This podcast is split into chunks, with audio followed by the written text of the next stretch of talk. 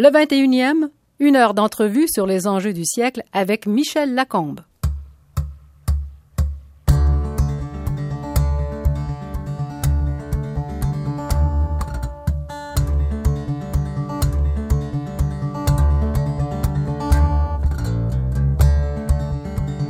Il a passé 38 ans en prison à Montréal comme aumônier. Il a accompagné des condamnés à mort, dîné chez Cotroni, baptisé le fils de Mombouché, quitté sa communauté pour pouvoir recevoir chez lui à n'importe quelle heure du jour ou de la nuit. Il faut renoncer, dit-il, à l'idée d'un Dieu qui punit et récompense, un vieux bougon qui tient un livre de comptes. En prison, on l'appelait le Père Jean. Son vrai nom, André Patry. Bonjour. Bonjour.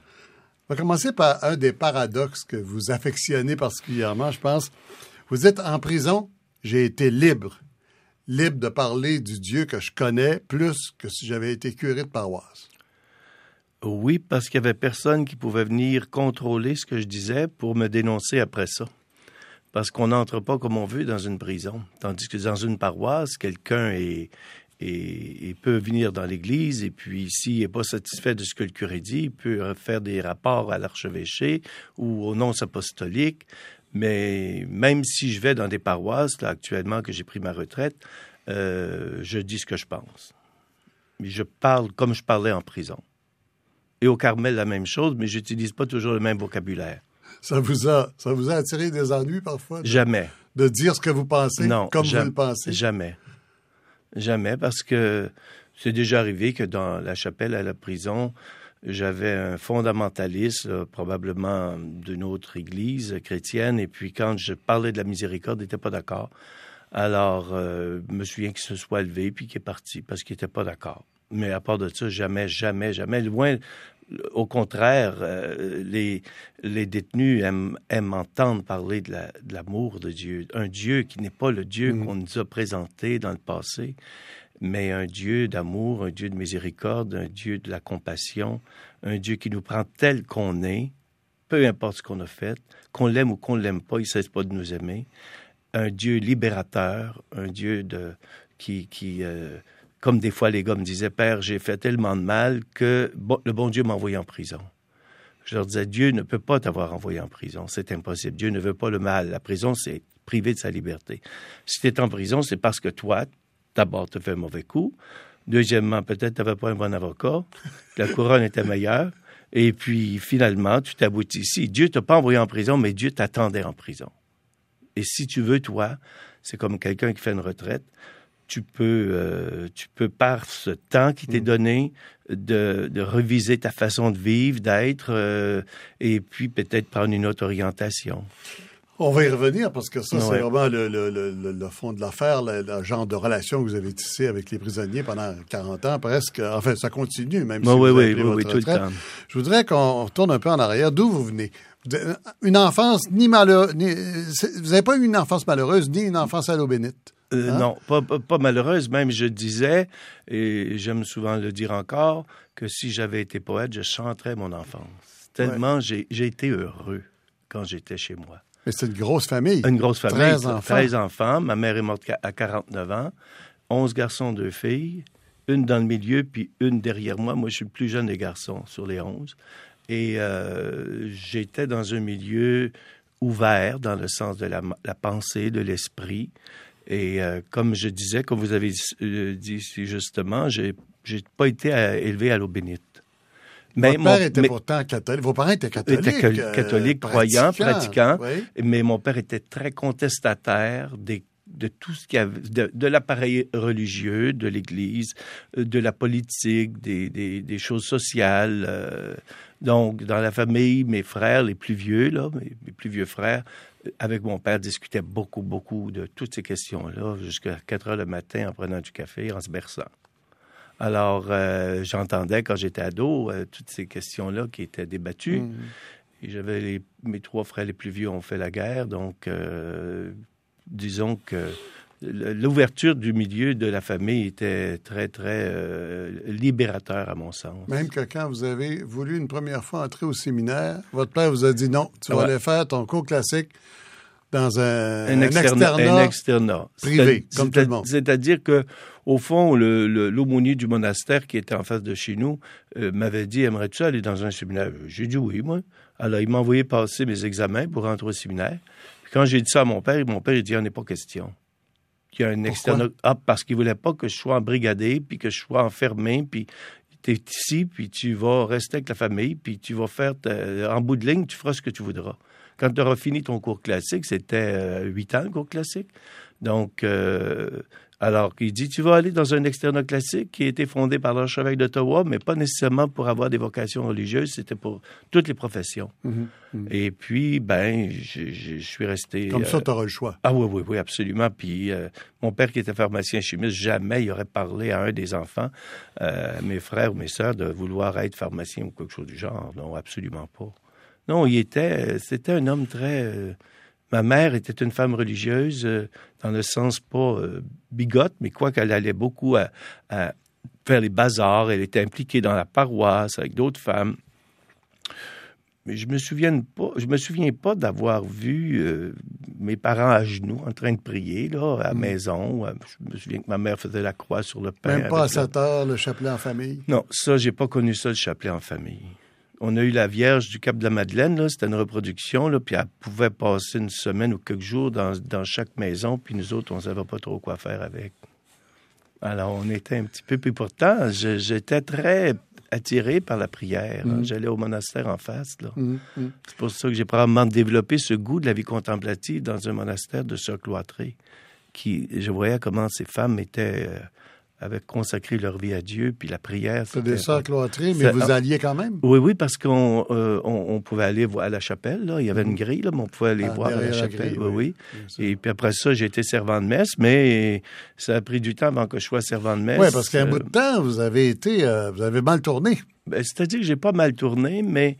Vous avez fait des mauvais coups. oui, j'ai fait des mauvais coups. Oui, puis, même encore aujourd'hui, quand le livre est sorti, là, euh, vous savez que ma famille, mes nièces, euh, mes sœurs, on m'a dit, voyons, on t'a jamais fait toutes ces affaires-là. Ben, j'ai dit certains que je les ai faites, mais on, je ne parlais pas nécessairement de mes, mauvais coups. Hein. Mm. Et non, j'ai fait des mauvais coups. Oui, Vous avez volé à l'épicerie. Ah, ça, ça, ça, c'était...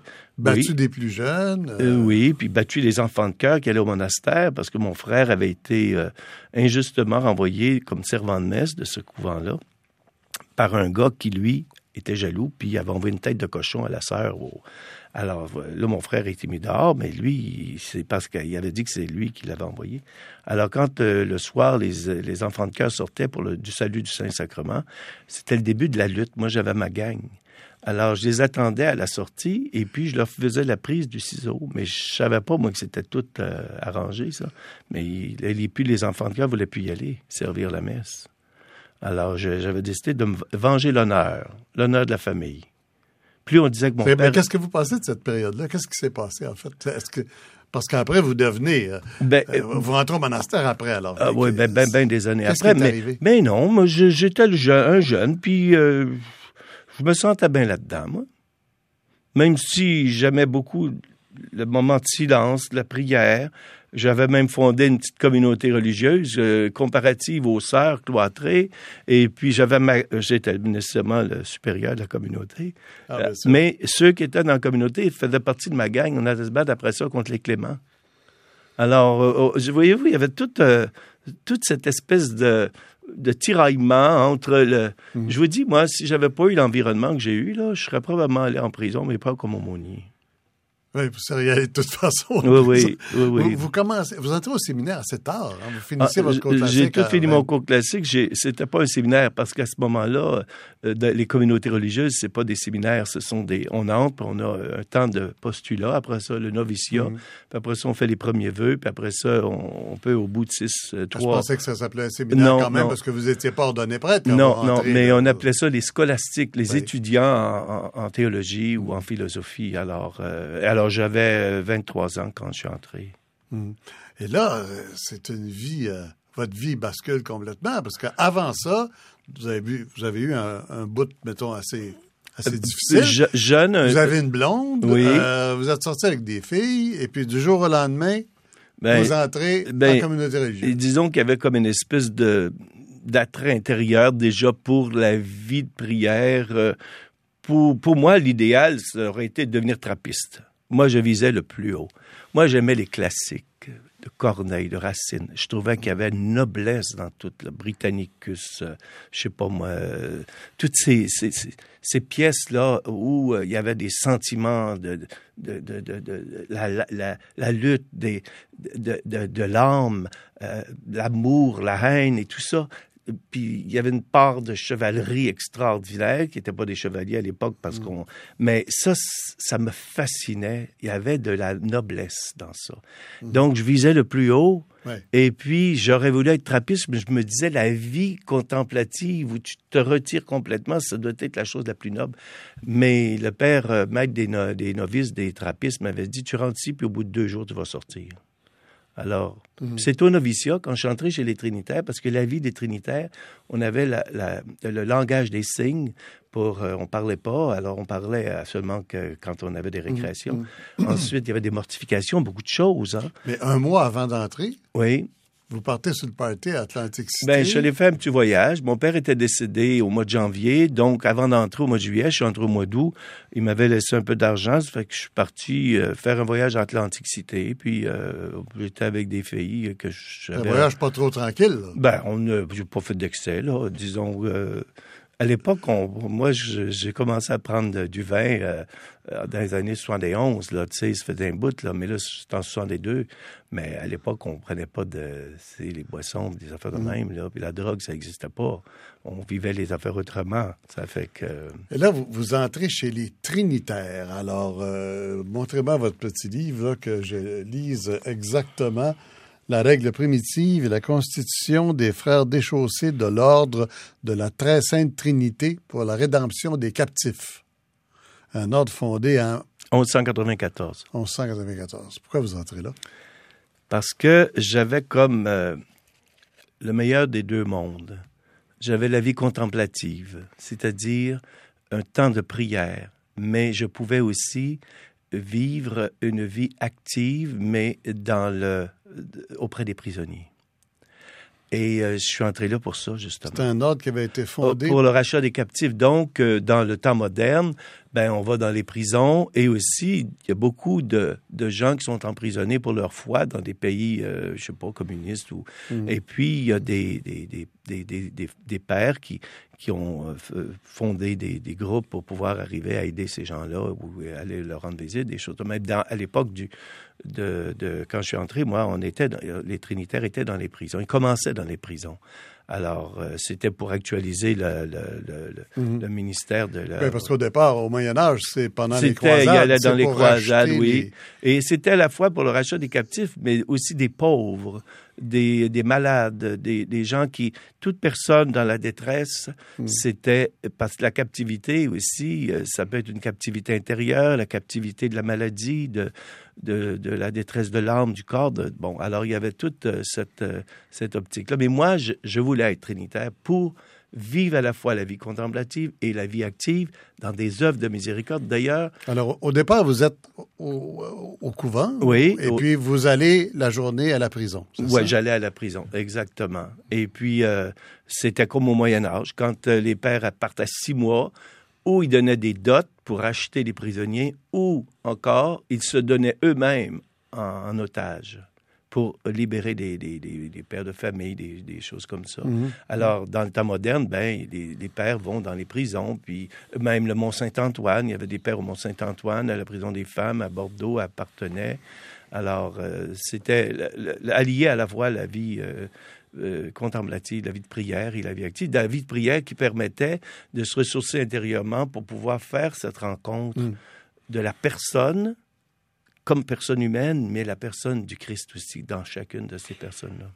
Et à un moment donné, vous dites, Non, je peux plus rentrer en communauté, je peux plus revenir au, au couvent le soir, parce que moi, faut que je sois disponible 24 heures par jour pour les gars. Bon, à ce qui est arrivé, c'est que quand je suis entré euh, dans l'ordre, bon, j'ai fait mes années de noviciat, puis scolastica, puis mes études à l'université. Puis ceux qui, qui voulaient aller en prison, bon, on pouvait faire des études en criminologie. Et puis, euh, alors, après, j'ai été nommé en 69 à la prison. Mon supérieur le savait, mon supérieur provincial savait que je voulais aller en prison. Quand il y a eu un poste, il m'envoyait là. Et là, en 69, là, euh, je suis allé vivre dans notre petite maison en face de la prison sur le terrain même de la prison. Les pères qui étaient en prison, on, vivait là. Mais finalement, je me suis... Ah, vous étiez plusieurs départ? On était, il y avait euh, un vieux père, le père euh, euh, Michel, il y avait le père Philémon, il y avait moi, puis il y avait un frère. Et, il y a un moment donné, le frère, le père Michel est retourné dans un, de nos couvents. Et puis, il était très âgé, lui. Et puis, il restait moi et le frère. Et puis, le père était parti. le père avait quitté la, la prison pour s'en aller dans un autre ministère. Alors, j'ai dit que ça donne quoi de rester ici deux? On, est, on s'est en allé sur l'avenue des Pins. Mais c'est beau, l'avenue des Pins, dans le flanc du Mont-Royal, en face de la maison mmh. de, de, l'architecte Cormier, qui est devenu la maison de Trudeau. Puis, vous savez, des pauvres, euh, venir dans une place de même, c'est pas tout à fait la bonne place. D'abord, il faut qu'ils montent des côtes, puis s'ils sont sous, ils vont de la misère. Euh, alors euh, là, j'ai dit à mes supérieurs, j'ai dit, écoutez, je, vraiment, j'ai pas pris, ça n'a pas été décidé un coup de tête, là il y a eu tout un cheminement intérieur. Je suis devenu euh, mon guide spirituel, c'était la baronne de Huec, une grande mystique, mais les deux pieds bien à terre, c'est une, russe. Madame Vanier, la femme du gouverneur général, les petites sœurs de Charles de Foucault qui vivent dans des quartiers pauvres. Un, hippie que j'ai rencontré qui, lui, m'a questionné beaucoup sur tout mon style de vie euh, dans une communauté. Et lui, il a eu une influence sur moi, moi j'en ai eu une sur lui. Il est devenu doyen après euh, de la faculté de théologie à ah l'Université Laval.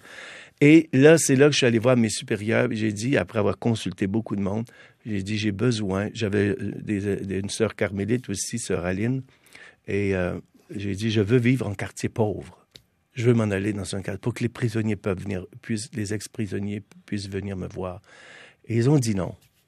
Parce que à l'époque, c'était impensable. On se place dans 71. Là.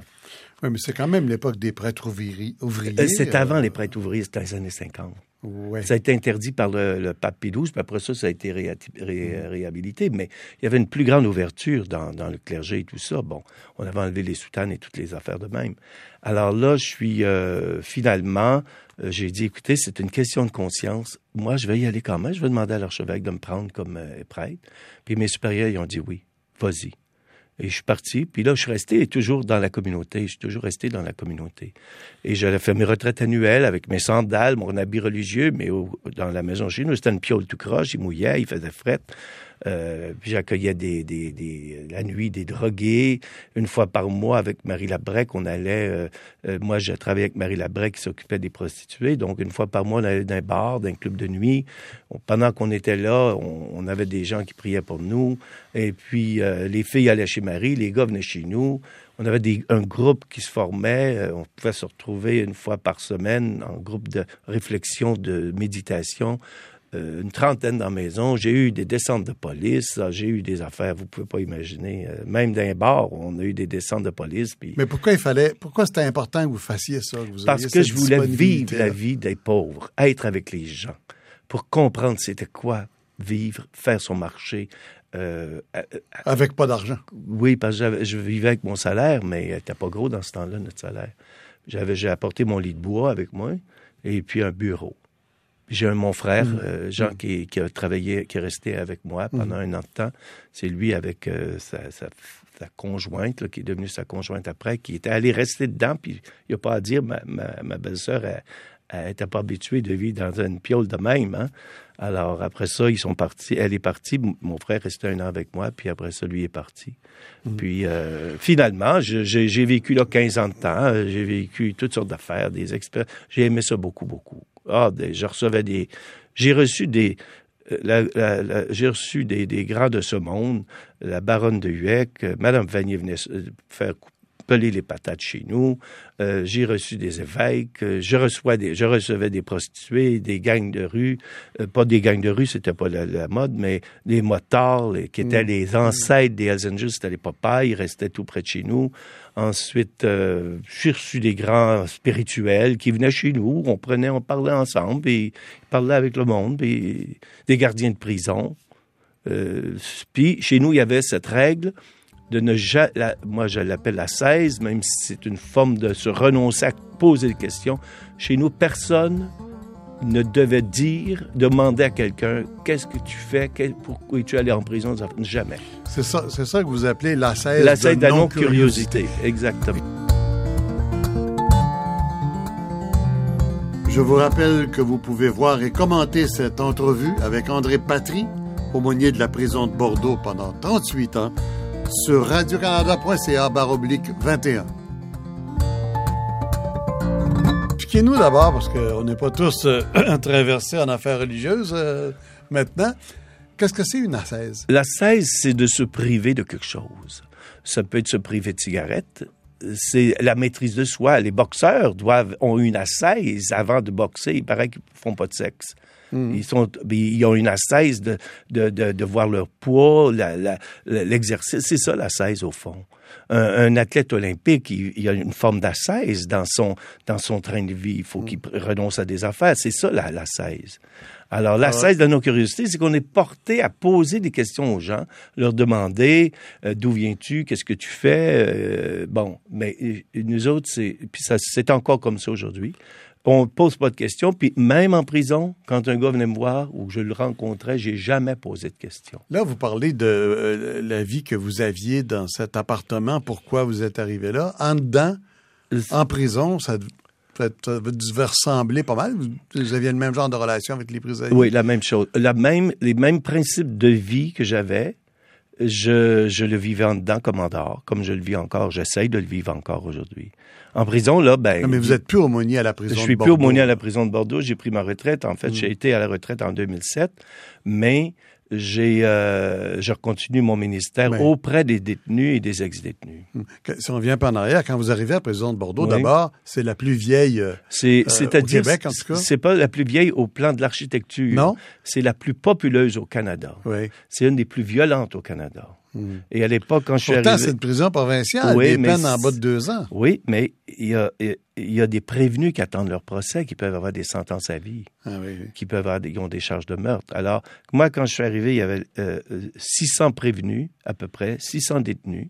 Il y avait des condamnés à mort. On avait des juvéniles, puis il y avait l'Institut Louis-Philippe Pinel qui était dans le secteur D. Et moi, j'allais deux après-midi par semaine à l'Institut Pinel. C'était dans un secteur. Il était hmm. complètement indépendant de Bordeaux.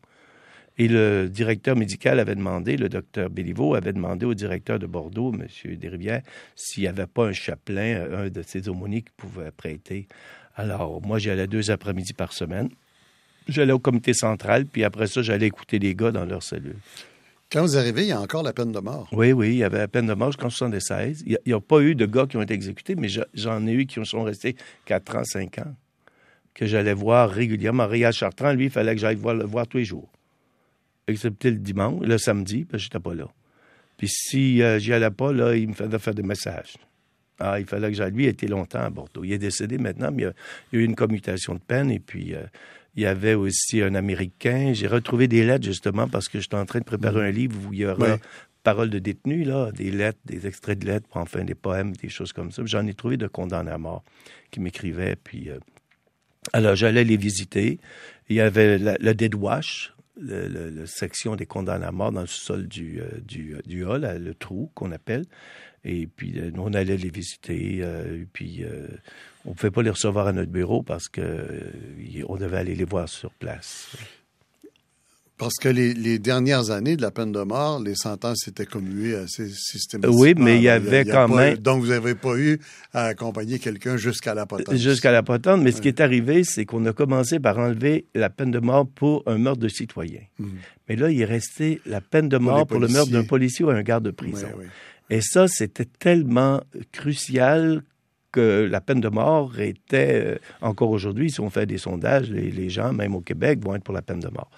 Mais à l'époque, c'est que les gens, les gens conservateurs, euh, et puis la majorité l'est, euh, était pour que les gens soient exécutés. Donc, il y avait des remises, comme euh, me souvient Réal Chartrand, lui, mm. on va dire qu'il était condamné à être exécuté le 12 juillet.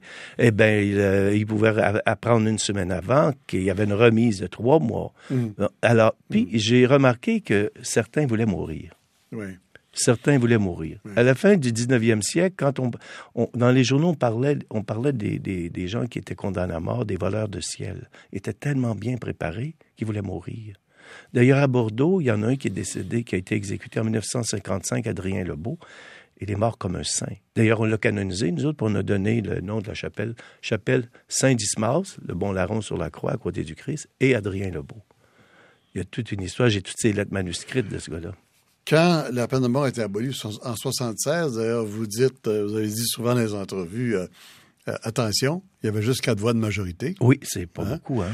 Et on a voulu démolir la potence à ah, Bordeaux et vous avez dit non, faut qu'elle reste là. Ah oui, absolument, parce que moi, je fais partie d'Héritage Montréal, je suis très, très entiché de l'architecture, et puis je me disais, ça fait partie du patrimoine, même si j'ai lutté contre la peine de mort. Ah, c'était pas pour des raisons morales, pour rappeler aux gens qu'on peut aller jusque Non, non, c'était pour... Euh, ben, moi, je me suis battu avec d'autres groupes avant, puis j'ai fait tout un travail à l'université sur la peine de mort. J'ai eu une maudite bonne note, j'avais eu 95% une grosse brique. Et puis, euh, et là, non, je, je, je, je, pense que les gens, de toute façon, ne voyaient pas la, potence. La potence est extérieure, mais entre, deux murs, entre mais deux... les prisonniers la voyaient, Les prisonniers la voyaient, oui. Je dois vous avouer que ce qui impressionnait les prisonniers, c'est quand des, des, vieux, des vieux criminels entraient avec les chaînes aux pieds, puis les menottes, puis que ça faisait du bruit. Les jeunes étaient émerveillés, ça c'était leur modèle, puis les condamnaient à mort quand ils s'en allaient dans la cour. Puis quand euh, M. Desrivières est arrivé, il y a eu le gouverneur Tanguay, et puis après ça, à peu près un an après, il est arrivé M. Desrivières qui était disant, il a fait une révolution dans l'humanisation de la prison. Mmh. Mais les condamnés à mort, la cour des condamnés à mort existe encore, et il euh, se promenait deux par deux, mais attachés aux mains puis aux pieds, puis il fallait qu'ils marchent le mmh. pas de, mmh. un pas militaire pour être bien sûr de marcher ensemble. Puis M. Desrivières a fait tout enlever ça il a fait enlever les chaînes, puis tout ça. Puis, Et vous dites les jeunes regardaient ah, ça avec admiration. Les autres, ils, étaient en admiration. Ils disaient, hey, c'est extraordinaire? Donc, la, prison comme école du crime. Voilà. Oui. Puis si tu rentres puis que tu as l'intention de, de ne pas rien faire, tu peux te faire prendre ses bras, comme on dit, par un plus vieux. Ça, ça veut dire euh, un, vieux, un vieux loup va dire à un petit jeune, maman, m'occuper de toi. Puis où ils vont se laisser embobiner lentement en voyant comment les transactions se font, puis ou s'embarquer, comme on voit des jeunes dans la société, euh, s'embarquer avec des gangs de rue, des choses comme ça. la, prison, c'est une petite cellule. C'est encore comme ça? Ben oui. Dans le fond, est-ce que vous n'avez pas... Personne ne doute, doute, du bien que vous avez fait en dedans, mais vous ne servez pas un peu à cautionner ce genre d'affaires-là? Mais ben non, parce que on est, on est là non pas comme fonctionnaire. On est professionnel, bien sûr, chacun sa, sa profession, mais on est là pour être une présence d'écoute, de non-jugement de la personne. Ça, ça ne veut pas dire qu'on va cautionner le mal que quelqu'un peut faire, mais moi, j'ai mon principe d'être complice du bien qui est en elle. Vous savez, je me dis, est-ce qu'il peut exister... Comme des fois, il est loin. Euh, ben, c'est des fois, vous savez, quand on écoute les personnes, qu'on établit un lien de confiance, il arrive qu'il se passe quelque chose. Je me souviens d'un Hells Angel, moi, qui, qui m'avait vu, j'avais été euh, rabroué par une surveillante, puis les gars ne l'ont pas pris dans le secteur, les Hells de printemps 2001. Et le lendemain, les gars, ils m'ont dit, Père, il faut que cette gardienne-là quitte le secteur parce que ça ne marchera pas. J'allais voir la directrice, puis j'ai dit. Mais il y en a un, quand il m'a vu, que j'ai pas fait de cas, ils ont dit, vous vous laissez parler comme ça par une femme de même, là, qui vous rabroue? J'ai dit oui, puis après, j'ai dit, c'est elle qui a un problème, c'est pas moi. Il y en a un qui, qui m'a donné, qui m'a dit, René, à un moment donné, il m'a dit, Père Jean, hier soir en me couchant, je pensais à vous. J'ai dit, comment ça? Ben, il dit, je me suis dit, comment il fait pour pardonner? Mm-hmm. Voyez-vous, le, questionnement. Il y a un cheminement, puis ce gars-là, je peux vous dire que je l'ai revu au, au Leclerc, il a cheminé. C'est ça, dans le fond, que vous essayez de leur faire comprendre. Oui le, sens du pardon. Et l'amour de Dieu pour vous, c'est une façon de se réconcilier avec la vie. Oui, mais l'amour de Dieu sans crier Dieu t'aime des non, être présence dans l'humour, dans la relation amicale, fraternelle. Moi, quand j'allais dans un secteur, je m'assoyais avec les gars, mais il y a un gars qui pouvait me poser une question sur la religion, ben là, on partait. Mais en dehors de ça, je faisais des folies. Comme je, quoi? Ben, je ne sais pas. Moi, j'arrive d'un secteur. euh, je me souviens, ben, justement, ce gars-là là, en question, euh, c'est elle. euh, J'arrive dans le secteur et puis euh, et ça faisait quelques. Là, ça faisait plus qu'un mois que je les connaissais. Puis il arrive, il était fâché. Il était 30 d'un bord, 30 elles d'un bord, puis 30 de l'autre. Il commence à se sacrer comme un démon. Dit, écoutez, mon père, c'était cœur, puis là, je vous- vais vous épargner les sacs, là, parce que vous allez être obligé de faire des petites bit-bit. Euh, et puis, il voulait à cause d'une surveillante ou un surveillant qui avait fait de quoi. Puis quand il a eu fini de sacrer, il en avait sorti à peu près une vingtaine, les gars me regardaient tous. Qu'est-ce que le père va dire? Ben, j'ai dit, mon ami, t'es profondément religieux. Dis, comment ça? Ben, j'ai dit, tu ne fais que des invocations. Ensuite de ça, ton père, il doit être un ancien sacristain parce que tu connais toutes les choses d'église. J'ai Mais dit, tu vous, seras- vous dire, c'est je vous joue sur les mots, là. ben non, mais je, je, je badinais. Ouais. Je voulais pas ben, dire Hey, arrête de sacrer. Ben voyez-vous, j'ai dit tu vas être mon, mon vicaire. Ouais. Et puis je- j'allais le dimanche, puis j'ai dit c'est toi mon vicaire, tu donnes les prières. Mais là, ça là, ils ont trouvé ça tellement drôle. Faut avoir le sens de l'humour. Si j'avais dit là, écoute là, moi je veux plus que tu sacres. Là, j'aurais coupé la relation. Mais à Ouais. peu près trois, quatre mois après, il sacrait plus. Je dis, comment ça, tu fais plus d'invocation? Il dit, vous saurez que je suis capable de respecter les prêtres. Ouais. Ben, L'humour et le témoignage. De... Dans le fond, vous avez aimé les vieux criminels de l'ancien temps, la mafia italienne, Mais même les les, Hells les- Angels. les vieux ou les jeunes, n'importe quel. Moi, j'étais là pour chacun individuellement. Et des fois, Non, il y en mais je avait. parle, je parle d'un esprit particulier que la mafia et les Hells Angels, si je comprends bien ce que vous êtes, partageaient, mais qu'à un moment donné, quand les gangs de rue sont arrivés, là, on a changé de mentalité. Mais- et là, vous étiez un peu plus mal à l'aise avec ça. Non, pas du tout. Non? Pas avec eux. Non? Pas avec eux. Parce qu'on était très respectés par eux. Et tous les dimanches, j'allais voir les beaux gars, je pense, les- ben, c'était les beaux gars dans le secteur D. J'allais les saluer, je leur donnais parce qu'ils ne pouvaient pas venir à messe. Alors, euh, Pourquoi je- ils pouvaient pas aller à messe? Parce qu'ils ne pouvaient pas rencontrer l'autre gang. Voyez-vous?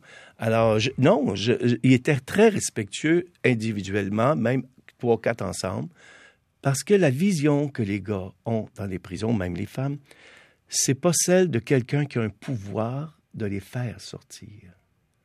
Et le plus, celui qui m'a le plus euh, Vous n'étiez pas un agent, euh, un agent, c'est ça. d'approbation. hein? La règle, c'est de, de euh, d'être là une présence. Moi, je dis souvent, est-ce qu'il est possible qu'il puisse exister dans un lieu une personne qui accueille l'autre sans la juger? L'accueillir telle qu'elle est, même si elle est la plus détestable des personnes, même si ça nous rabroue un peu nous-mêmes au plan émotif, est-ce qu'il peut exister quelqu'un qui puisse être là, puis même si elle a fait des crimes odieux, tu l'accueilles, tu lui poses pas de questions, tu la juges pas. Puis C'est c'est- difficile des fois. oui, oui, c'est difficile. Hein? C'est pour ça que cette dimension d'une relation humaine, du respect de la dignité comme personne humaine, mais en même temps de ma vision mystique que j'ai repris dans ma communauté, dans mon enfance, dans ma vie de prière, que l'autre, c'est la personne même du Christ qui me rend visite. Alors ça, ça, ça, ça- c'est deux dimensions. La dimension humaine, euh, euh, la dimension de la dignité de la personne qu'on ne perd Oui, jamais, oui. jamais, jamais. Je dis toujours, moi, que la dignité, on ne la perd pas, ça fait partie de la condition humaine. Bon. Hum, Mais on est, c'est un petit bijou qui est caché en nous. Oui, mais des fois, il est caché loin. Oui, Euh, mais- Avez-vous déjà eu envie de refuser quelqu'un? Jamais.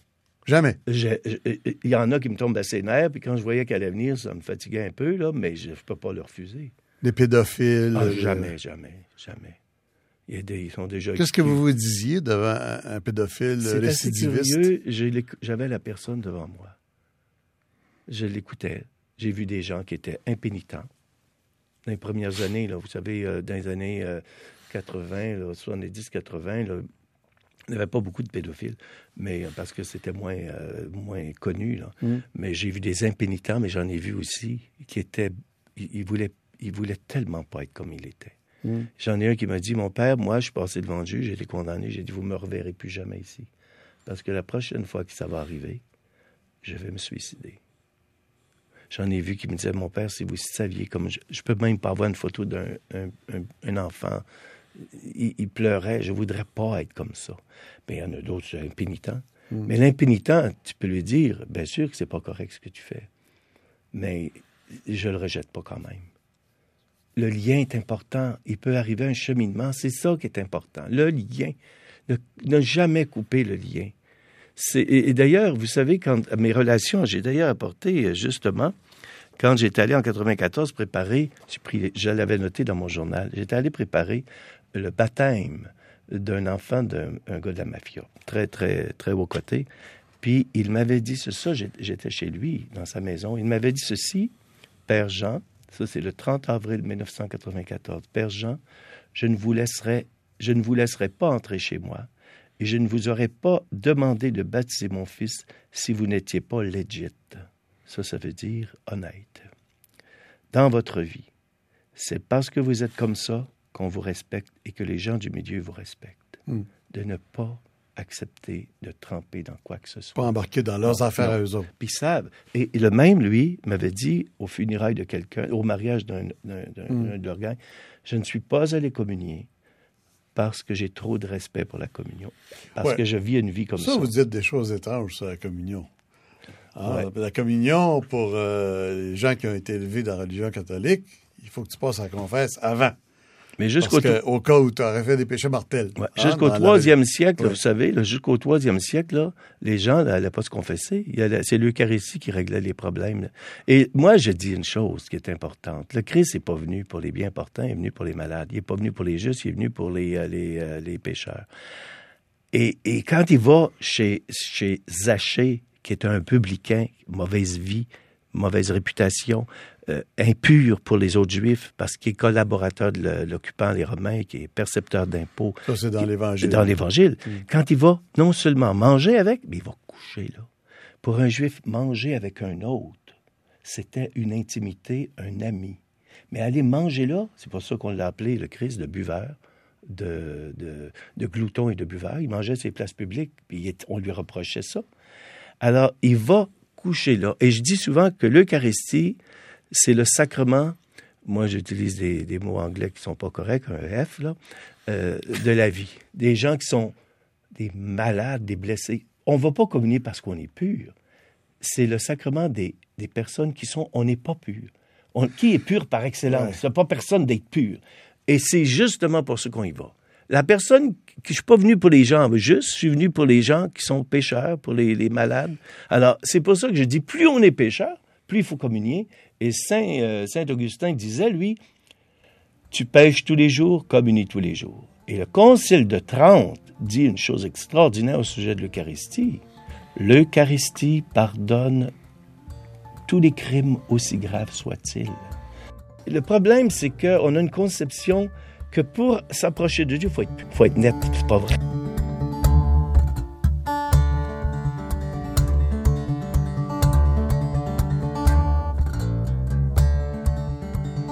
Je vous rappelle que vous pouvez voir et commenter cette entrevue avec André Patry, aumônier de la prison de Bordeaux pendant 38 ans, sur radiocanada.ca baroblique 21.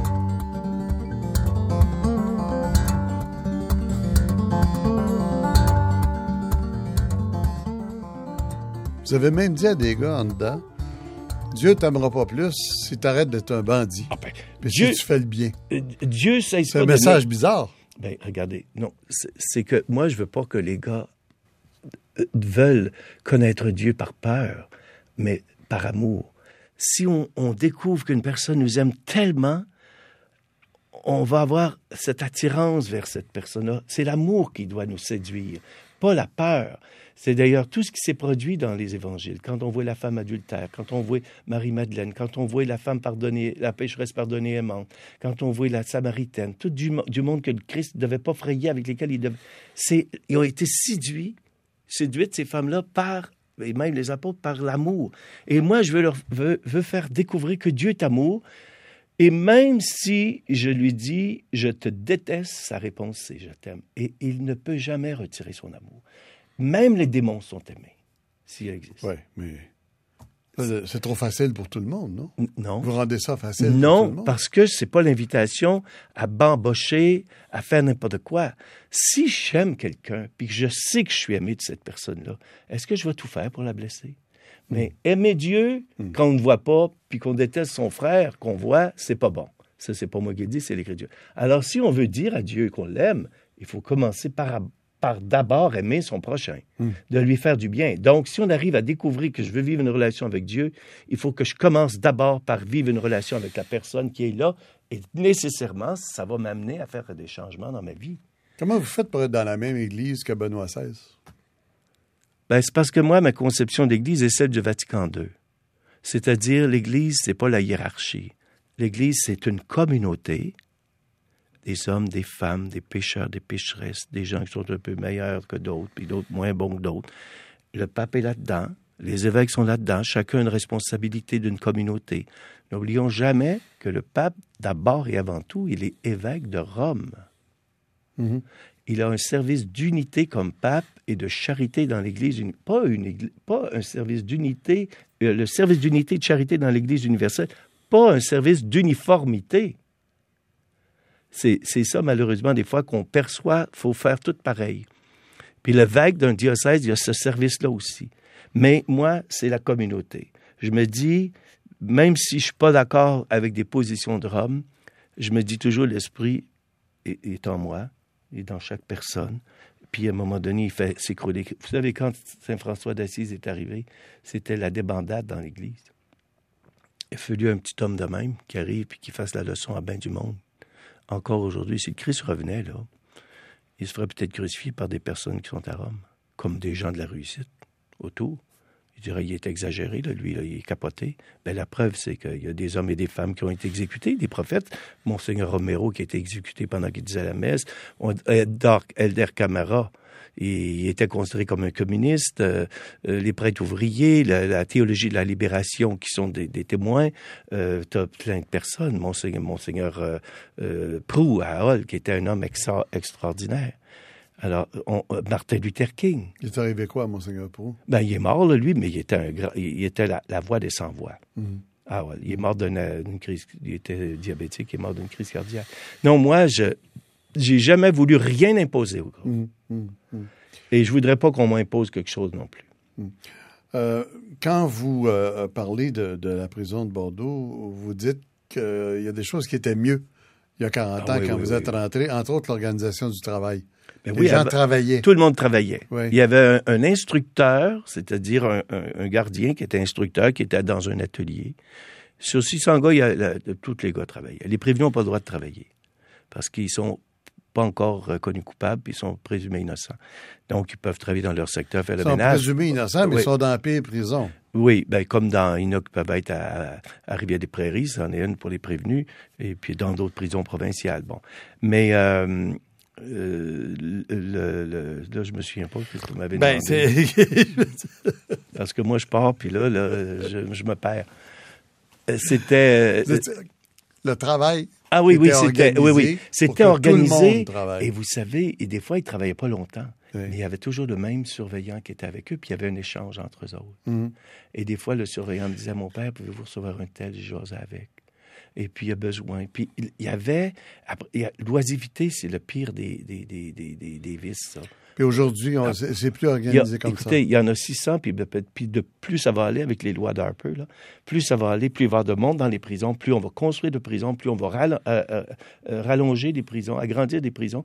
Aujourd'hui, s'il y a sur 600 gars, 100 gars qui travaillent, c'est beau. Le, temps, le reste du temps, là, ben, ils se promènent dans les secteurs, puis l'été, ils sont étendus dehors, puis ils foutent rien, puis euh, ils ont des bonnes idées pour faire des affaires, puis Mm. euh, ils, ils ont une imagination extraordinaire, les gars. Il y a des gars qui se découvrent des talents formidables dans les arts, euh, en prison, dans la, dans la littérature. Ils se découvrent des affaires. Ils sont comme en retraite qu'ils n'avaient jamais découvert avant. Et bien, nécessairement, dans, le- dans le- les mauvais coups, c'est la même maudite affaire. Ah, c'est quoi? Il y a, il y a un- trop de, de, de, de règles. Qu'est-ce qu'est-ce que c'est le problème? Au niveau provincial, Parce que c'est pas parle- normal qu'on puisse dire c'était mieux il y a 40 ans. Ah oui, il y avait- il était- c'était mieux, puis il y a des choses que je faisais il y a 40 ans que je pourrais plus faire aujourd'hui. On- Comme a- par exemple ce prisonnier qui a fait une crise euh, épouvantable Ah oui, oui. et qui attendait les gardiens avec deux barres de fer. Et puis, euh, il, a réussi. il a demandé à me voir. Oui. Puis là, à l'époque, les gardes, ils ont dit, allez-y. Aujourd'hui, les gardes, ils ils on n'a pas besoin de l'aumônier. Ils rentreraient, ils le pogneraient, puis ils sortiraient avec les, les, euh, les boucliers. C'est ce temps-là. Je me souviens d'une fois, il y avait un garde dans le dé. On a déshumanisé le système. C'est-à-dire qu'il y a de moins de, de moins de relations maintenant entre les gardiens dans les nouveaux secteurs, entre les gardiens et les gardiennes et les détenus parce qu'ils sont dans des guérites. Je me souviens qu'à Saint-Jérôme, quand les gars étaient dans le, secteur, là, et puis qu'ils voulaient parler à la gardienne qui était dans la guérite ou le gardien, ben, il y avait un petit trou, là, puis il enlevait le bouchon, puis là, il parlait à travers ce petit trou-là, ça faisait comme un tuyau. Autrefois, les gardiens étaient avec les gars, ils étaient dans la salle de récréation. Je me souviens même d'avoir célébré la messe un été dans la cour. il faisait trop chaud. J'avais célébré ça à terre avec des gars, puis il y avait un sergent qui est venu s'asseoir avec les gars pour faire euh, pour vivre la messe. Mais aujourd'hui, tu vivras plus ça. J'ai fait des retraites, des retraites en prison, là. On couchait là. Moi, j'ai couché dans, des cellules. Ils m'ont même mis dans le trou pour me jouer un tour, les, les gardes. Ils m'ont pogné en pleine nuit, ils m'ont descendu dans le trou. Alors aujourd'hui, des choses comme ça, on ferait plus ça. C'est toute une autre mentalité. Il n'y a même plus de messe le dimanche, paraît-il. Actuellement, là, ce qu'ils disent qu'il manque de personnel? Mhm. Et puis, euh, il n'y a pas de messe le dimanche à Bordeaux. Je parle des prisons provinciales, là. mais dans les pénitenciers, c'est beaucoup mieux structuré. Hier, justement, j'ai rencontré un gars qui aurait pu avoir deux ans moins jour. J'ai dit, j'ai dit, une chance que tu n'aies pas eu deux ans moins jour. Parce que tu serais allé dans une prison provinciale et tu aurais. Là, il est rendu une maison de transition. Il y a eu des programmes. Moi, je disais à des gars, les gars, les gars, ils disaient, je peux Attendez un peu, là, vous êtes, c'est mieux d'aller dans un pénitencier. pénitencier que dans une prison commune.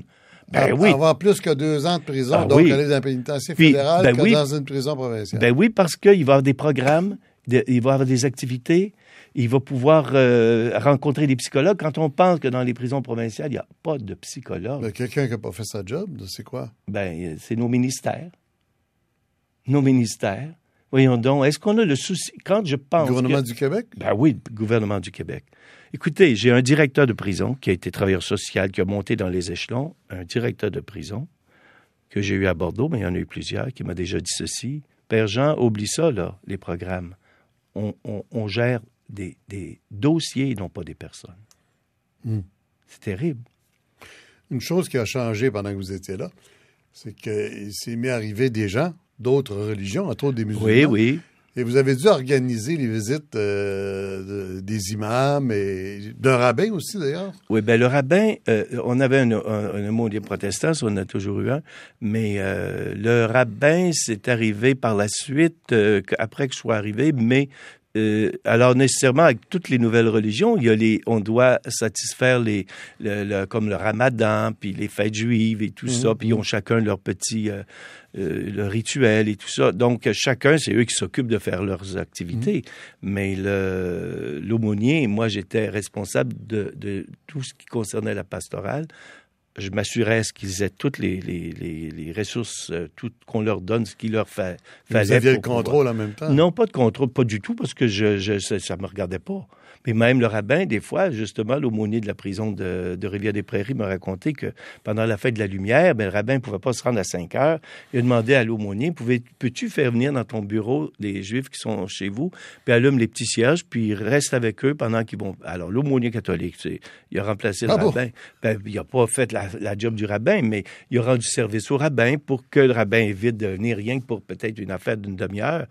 Mais ben alors, mais il va venir, par exemple, pour euh, le, le, sabbat, euh, non, ça, puis l'imam aussi. Non, c'était Parce que pour, vous, il n'y a pas de différence entre les religions, puis il n'y a même pas de différence entre euh, quelqu'un qui est religieux puis quelqu'un qui est athée, dans le fond. Non, pour moi, la personne athée vit une vie spirituelle autant qu'une personne qui n'est pas athée. la vie spirituelle, c'est la vie de l'âme, la vie de l'esprit. Il y a des gens qui, qui sont croyants, mais qui qui ont des vies intérieures. C'est difficile de rentrer tout ça dans des normes d'une Église. Hein?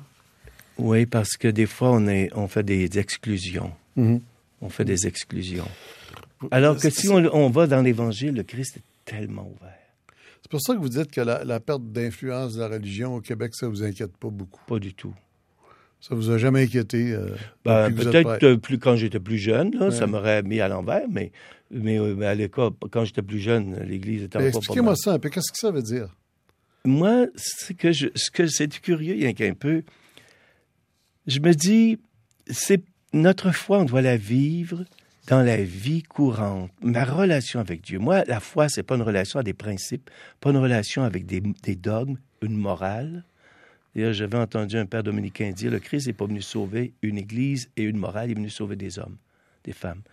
Pour moi, la foi, c'est une relation avec une personne, la personne mm. du Christ, que j'aime, que je me sens aimé, je le sens pas dans mon monde, sensiblement. Donc, c'est avec une personne. Si j'ai à vivre ma foi, j'ai pas à le crier sur les toits. là, je vous parle de ma foi parce que religion, vous ça sert à quoi à ce moment-là? Ben la religion, c'est la ça nous met en relation avec, ça nous aide à nous mettre en relation avec euh, d'autres personnes, puis de trouver Dieu en elles et avec Dieu et arriver à mieux comprendre, à mieux saisir Dieu. Mais il y en a qui peuvent ne pas être dans une église. Il faut faire la différence entre une église et la religion.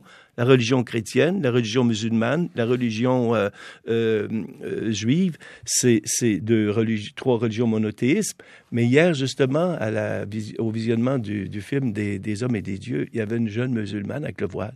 Ça a été vraiment extraordinaire parce qu'il y avait un échange entre un imam puis le père abbé de l'abbaye des Trappistes à, Saint-Jean-de-Mata. Et la jeune musulmane me dit, elle a dit comme ça, pour moi, la religion, c'est l'amour. C'est l'amour. C'est ça.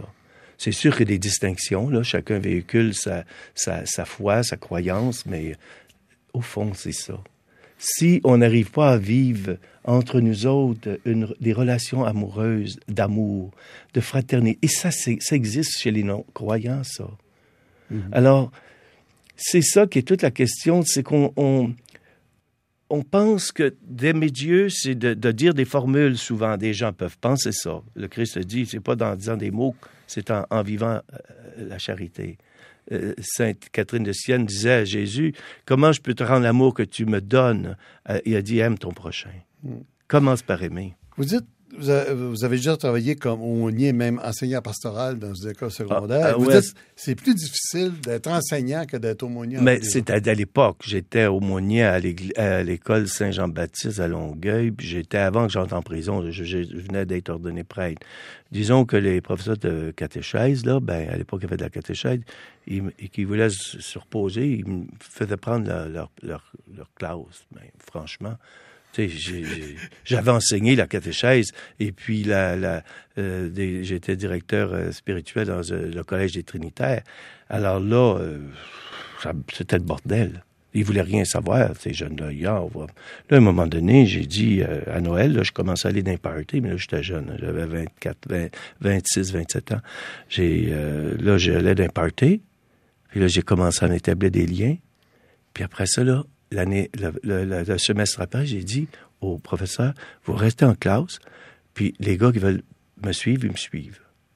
Avec eux autres, là, puis les autres, ben, vous allez leur demander pourquoi ils veulent pas y être, le, le, mounier. Puis là, ça a été merveilleux, mais j'ai fait ça un an de temps. Mais c'est bien plus dur d'être dans une école, dans un cégep, je pense, moi, là, je pense, là, que d'être dans une prison. Dans une prison, je vais vous dire de quoi, je pourrais rester 24 heures sur 24 assis dans le secteur. Les, vieux secteurs à Bordeaux, c'est 200 gars. Parce qu'ils dépendent un peu de vous aussi. En même Ils dépendent parce qu'ils ont besoin de parler. Beaucoup, beaucoup, beaucoup de personnes, on n'a pas besoin d'être en prison pour ça. Beaucoup de personnes n'ont pas, ont pas d'écoute. 95 de notre ministère dans les prisons, c'est l'écoute. Mais c'est partout ça. Hmm. On n'écoute pas les gens. C'est ça qui est le drame. Ah, J'espère qu'on vous a écouté comme il faut, au moins pendant cette heure. Ben, je m'aperçois que j'ai parlé pas mal. André Patry, merci beaucoup. Mais ça m'a fait un grand plaisir.